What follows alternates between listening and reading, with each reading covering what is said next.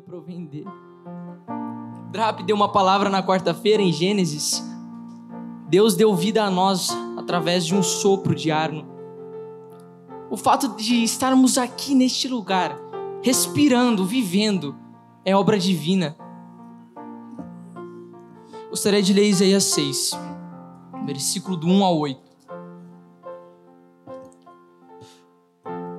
No ano da morte do rei Uzias, eu vi o Senhor assentado sobre um alto e sublime trono, e as abas de suas vestes enchiam o templo.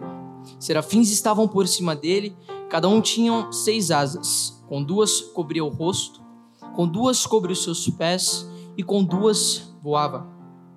E clamavam uns para os outros, dizendo: Santo, Santo, Santo é o Senhor dos exércitos, toda a terra está cheia da sua glória. As bases do limiar se moveram à voz do que clamava, e a casa se encheu de fumaça. Então disse eu: Ai de mim, estou perdido, porque sou homem de lábios impuros, habito no meio de um povo de lábios impuros, e os meus olhos viram o Rei, o Senhor dos exércitos. Versículo 6: Então um dos serafins voou para mim, trazendo na mão uma brasa viva, que tirara do altar com uma tenaz com a brasa tocou a minha boca e disse: Eis que ela tocou os teus lábios, a tua iniquidade foi tirada e perdoado o teu pecado. Depois disso, ouvi a voz do Senhor que dizia: A quem enviarei e quem há de ir por nós? Disse eu: Eis-me aqui, envia-me a mim. Aleluia.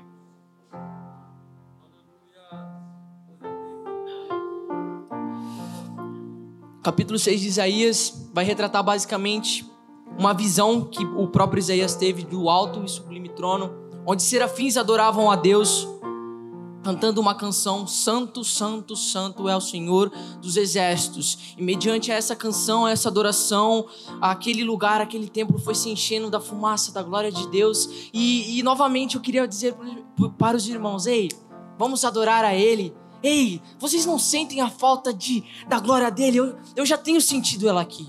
Vamos cada vez mais clamarmos e dizermos: Deus, tu és santo, santo, santo, e nós queremos, nós queremos e ansiamos pela tua glória neste local. Eu gostaria aqui de falar sobre um chamado.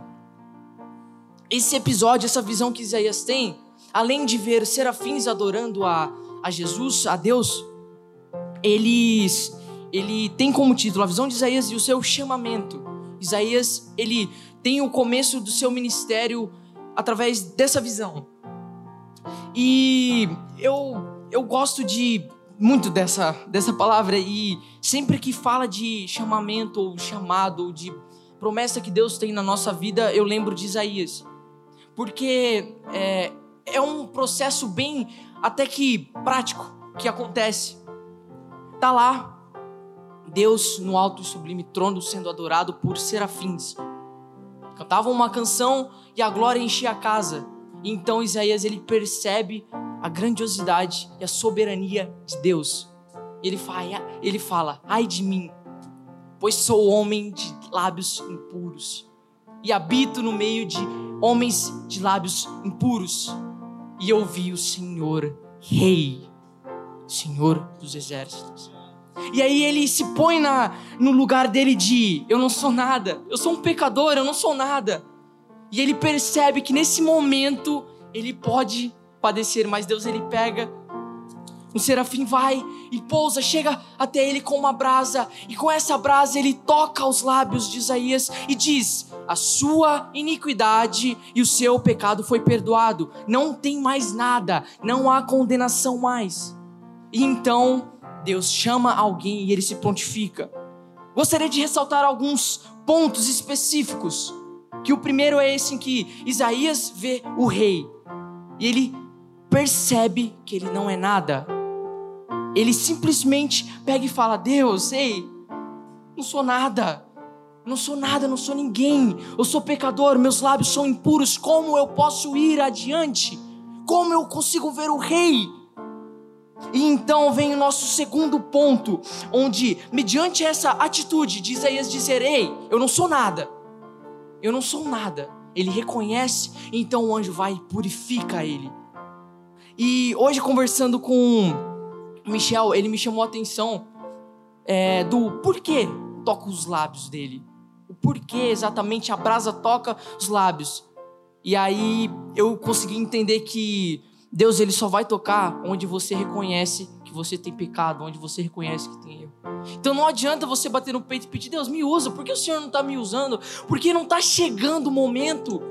Se você não reconhece os seus erros, os seus pecados, Deus ele quer que a gente tome a nossa cruz, mude de vida para seguir a Ele, assim como Ele diz aos discípulos.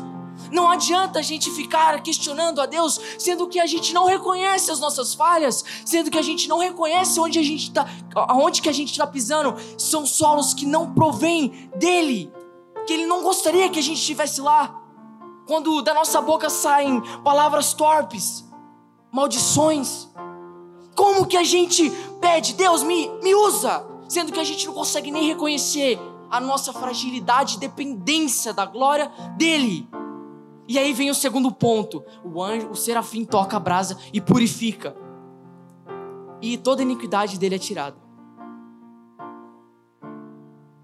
Nisso também, eu vejo muitas pessoas, um outro ponto, um outro problema. Muitas pessoas, elas param assim e falam: Deus, eu tenho tanto pecado. São os extremos, né? Eu não tenho nenhum pecado, eu tenho muito pecado. Todos nós temos pecado, todos nós não merecemos nada. Mas então, Deus, eu tenho muito pecado, como o Senhor pode me usar? Como o Senhor. E às vezes a gente já está pronto, a gente já reconhece isso tudo e a gente não entende que, ei, Deus, Ele te perdoou. Ele te perdoou. Ele morreu por você. Por que você se culpa? Sendo que o único que podia te culpar está te chamando para perto. Por quê? O único que poderia falar que você é culpado está falando: Eu te amo. Venha até mim. Pare de se culpar. Para de falar que eu não sou capaz, eu sou pequeno, ou eu não sou nada. Ei, Jeremias capítulo 1. Jeremias ele tem um contato com Deus, ele diz: Deus, eu sou tão novo. Então Deus fala assim para ele: Ei, aonde eu te enviar, tu irás e falarás. Não tem nada a ver com você. O seu chamado provém de Deus. A força, o óleo, a unção provém de Deus. Você não é capaz de fazer nada, eu não sou capaz de fazer nada. Essa palavra aqui não é minha. É Deus querendo falar para vocês, para mim, que não somos nada, até reconhecermos que Ele é tudo em nós, para sermos usados.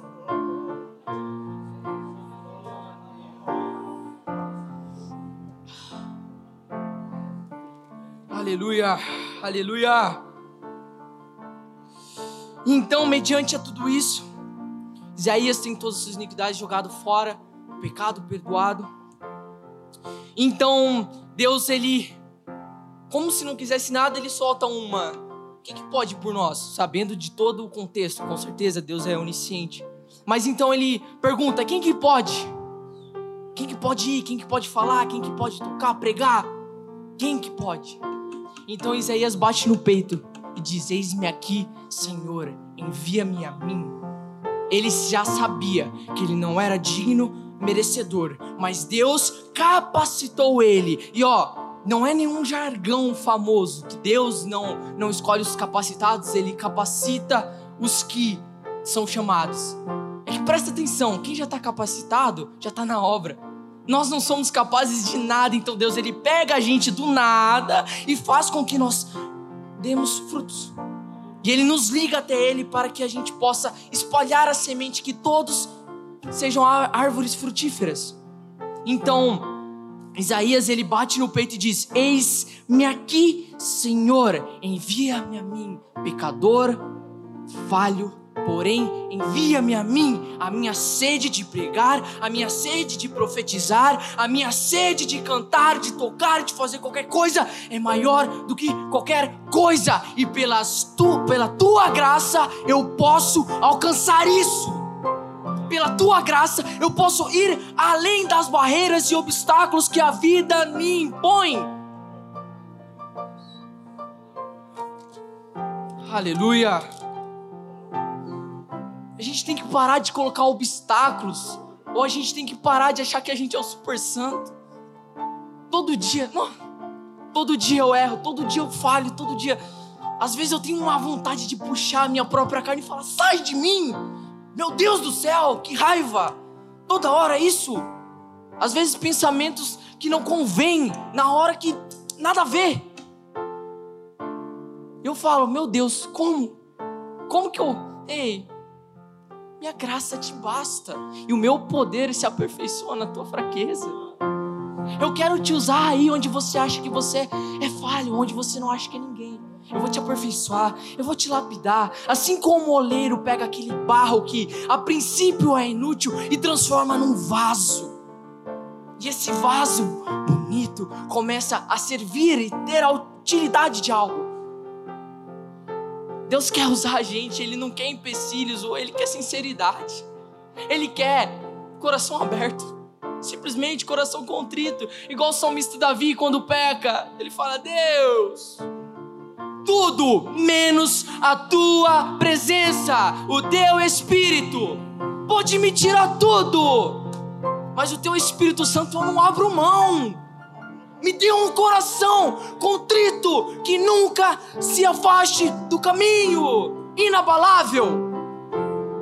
O desejo do homem segundo o coração de Deus, após ser um homicida, adulterar, era um só: Deus, eu quero o Senhor. Deus disso tudo, inabalável, que não nada abala, um coração que nada abala. Porque eu não gosto eu não consigo mais conviver com todo esse pecado e imundícia.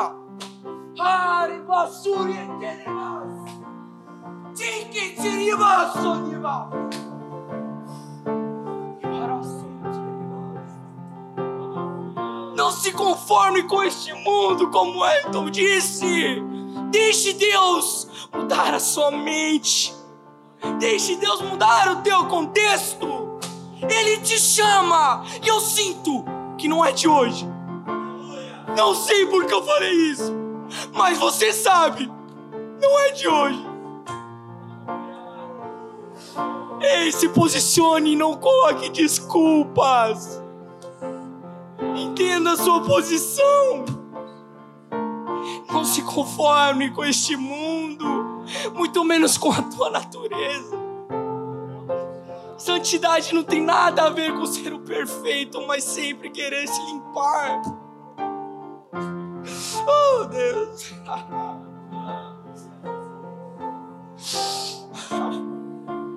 Deus, Ele só quer que você dê frutos.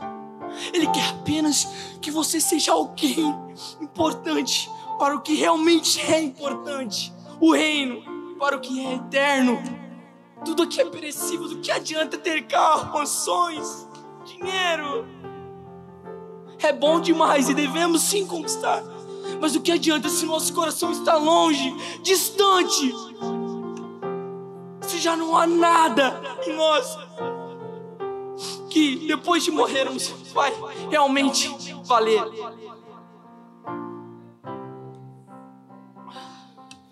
Deus, Ele quer um encontro.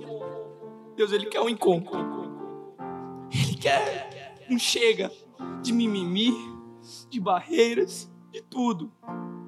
Ele quer você perto. Não porque você merece ou qualquer coisa do gênero, esquece. Não. Ele quer porque Ele te ama. E mesmo não merecendo, Ele te quer. Mesmo você fazendo tudo contrário, mesmo você sempre botando ele de volta naquela cruz para te perdoar, ele te quer. E ele insiste nisso. Ele insiste, ele não desiste, ele não desiste. E ainda dá tempo. Ainda dá tempo. Deus ele tem um chamado, Deus tem uma promessa para todos nós. Seja tocar, cantar, falar, às vezes até contribuir na missão, na obra missionária. Não sei. Deus ele, ele nos chama para áreas distintas, porém com o mesmo processo. Ele primeiro pede que a gente perceba a nossa posição, depois ele nos purifica e nos capacita, depois ele quer prontidão Ele quer que a gente fale: Eis-me aqui, Pai. Eis-me aqui. Eu posso ser é, um homem de lábios impuros. Eu posso andar por caminhos incorretos, mas eu, eu não quero mais isso. Eu não quero mais nada disso. Eu quero que o Senhor me use da vontade, aonde ou quando o Senhor quiser, mas que seja conforme a vontade eterna. Deus ele colocou isso no meu coração e, e como eu sempre falo, sempre que eu vou dar uma palavra, qualquer coisa do gênero, Deus ele me vira de ponta cabeça. Tudo pá. Ele muda completamente minha forma de pensar e antes de eu transmitir a palavra, ela toca no meu coração. E eu também fui cobrado. Porque muitas das vezes a gente fala: Nossa, eu vou vir na quarta, na, sexta-feira, na quarta-feira, eu vou ter oportunidade. Ah, Deus quer te usar, cara. Pelo amor de Deus. Você vai ficar negando. Quarta-feira, nossa, eu tomei uma dura do Michel, vou até abrir isso. Eu peguei, falei, nossa, Michel, tem que pregar domingo. Dá oportunidade na quarta, não. Ele falou, bonito, pede para ser usado, mas não quer oportunidade. E aí? é exatamente isso. Eu falei, é. Você vê, né? A gente não merece nada. A gente não é capaz de nada. A gente não consegue, a gente é falho demais. Todos os momentos, mas a graça, a misericórdia basta em nossas vidas. E o poder dele, repito, o poder dele se aperfeiçoa nas nossas fraquezas. E ele quer aperfeiçoar e te lapidar, fazer de você um vaso novo. Ele quer te usar. Eu gostaria de que quem sentiu Deus falando, quem sentiu que realmente precisa ou que quer um encontro, e não é vergonha nenhuma, pelo amor de Deus, Todos nós, na verdade, precisamos, mas quem sentiu que essa palavra falou no coração, gostaria de chamar aqui na frente. Nós vamos estar orando. Poder ficar de pé.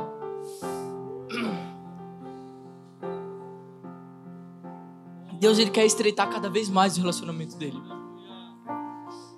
Deus ele não quer mais desculpas. Deus ele ele só quer você perto um relacionamento sincero, a verdade, o reconhecimento de que Ele tem que ser e Ele é tudo para nós. Nós temos que entender que a gente pode tentar e martelar várias vezes para sermos melhores, mas não adianta. Sem a graça e a bondade dele não adianta. A gente tenta, tenta, tenta. Quantas vezes? Meu Deus. Não dá nem para contar. Quantas vezes sequer por dia a gente vira o rosto para Deus? A gente esquece completamente na roda de amigos. A gente cospe palavrões sem se importar sequer se Deus está aí, porque Ele está aí. Sem se importar sequer se Ele se agrada ou se Ele não se agrada. A gente esquece completamente que a nossa vida que o ar que a gente respira nem nosso é. Que a gente está aqui só de passagem. E que se a gente não se aprumar, a gente não vai ter uma eternidade.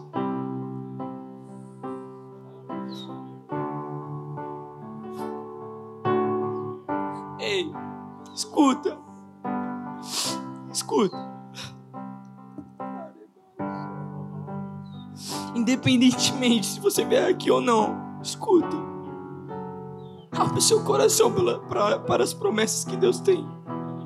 Abra o seu coração para o chamado que Ele tem. Ele quer mais. Ele quer mais. E você sabe disso. Ele quer mais. Você sabe muito bem todos os aspectos. aspectos. Apenas se aproxime mais, dê mais brecha e reconheça. Oremos.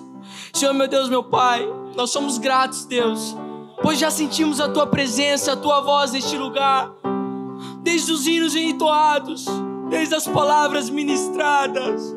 Nós te agradecemos pelas bênçãos, nós te agradecemos pelo ar e reconhecemos que nada somos sem o Senhor. nós reconhecemos que só o Senhor é Deus e a tua glória enche essa casa. Nós reconhecemos que nós somos pecadores e merecedores e que tua graça nos salva e nos capacita. Nós pedimos ao Senhor, Pai, que o Senhor nos ajude a cada vez mais sermos sinceros, abrimos os, os nossos corações ao Senhor, deixar o Senhor moldar-nos, deixar o Senhor lapidar-nos para que nós sejamos alguém que possa fazer a obra, alguém que não se conforme com as iniquidades deste mundo ou as iniquidades do nosso próprio coração. Alguém inconformado, alguém que realmente crê que o Senhor é Deus e que quer fazer as tuas obras. Deus, eu te suplico, leva-nos em casa, em paz, nos proteja, cuide de nós e que principalmente sejamos os exemplares crentes da porta para fora, Pai. Que nós possamos fazer a diferença lá. Que onde o Senhor pedir para irmos, nós possamos ir. Que nós não de, demos desculpas, mas que nós possamos aceitar completamente a tua vontade, Deus. É isso que eu te peço, Pai. E eu clamo essa noite. Te agradeço. Amém.